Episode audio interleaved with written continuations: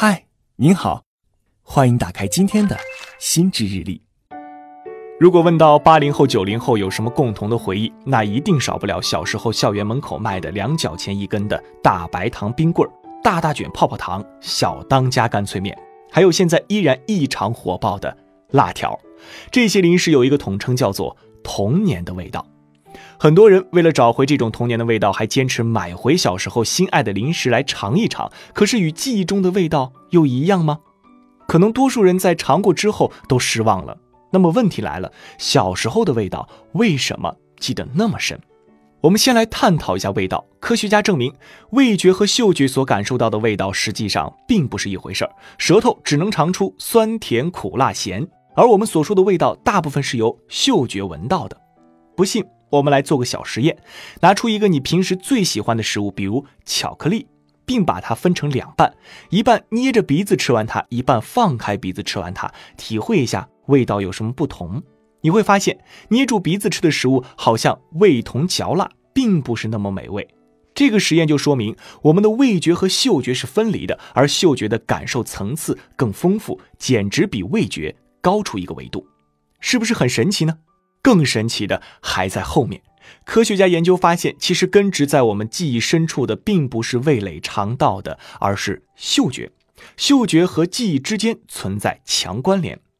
美国布朗大学的心理学教授雷切尔·赫兹曾做过这样一个实验：分别给被试者一部影片、一段声音和一种气味，请他们来记忆相同的场景。经过一定的时间之后，询问他们能记起来的具体内容。并设有专门的评定指标来测试记忆的还原程度。实验发现，嗅觉激发的记忆情感指标得分最高，更能引起共鸣，让人感同身受。这说明由嗅觉引发的记忆是深刻的，这是因为它帮助人记忆场景，而在情感上能给人更强的满足感。那嗅觉与记忆这种特殊联系是为什么呢？那就是味道的特殊性。这种特殊性来源于不同味道的混合，而这种混合的味道通常在一个特定场景下产生的。举个例子，我们经常会想念奶奶做的饭菜，但想念的仅仅是饭菜的香味吗？或许还有奶奶屋里的樟脑球味儿、卫生间里的洗衣粉味儿、奶奶身上的清香味儿，各种味道混合成了她独一无二的味道。每当闻到相似的味道，仿佛又看到奶奶忙忙碌碌的身影，还有始终不变的笑颜。如果你听过我们心智日历之前的一期，就是失忆是为了更好的记住那期，你可能还记得当时我们说过，记忆存储的方式是按照场景来分类的，而且嗅觉与记忆之间的强关联，就是因为嗅觉能帮助还原整个场景，使当年的记忆被重新激活。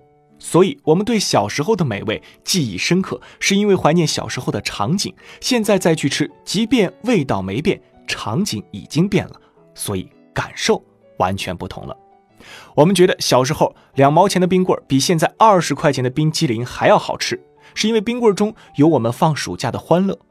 小时候五毛钱一包的辣条顶得上现在的一顿大餐，那是因为辣条中有小朋友们分享的笑脸。从这个意义上来说，如果你老惦记着童年的味道，那说明你有一个值得怀念的童年。希望这期节目可以让你会心一笑。好了，以上就是今天的心知日历，我是玉林，欢迎给我留言。